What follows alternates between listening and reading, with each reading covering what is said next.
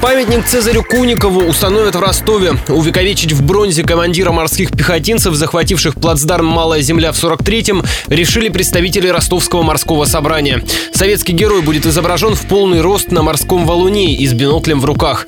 Двухметровую скульптуру уже начали отливать, после этого ее закрепят на гранитном постаменте.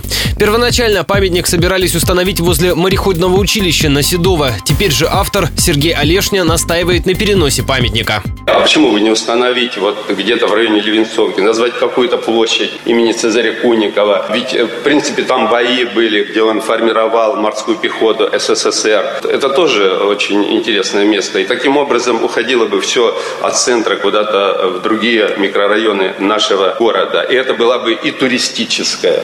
Еще одна работа Сергея Олешни появится на границе Ростовской области и Ставропольского края в следующем году. Память о сражении на реке Калалах в 1774 году. Тогда тысяча казаков под предводительством Матвея Платова победили 20-тысячную турецко-татарскую армию. На месте битвы установят пятиметровый конный памятник графу Атаману.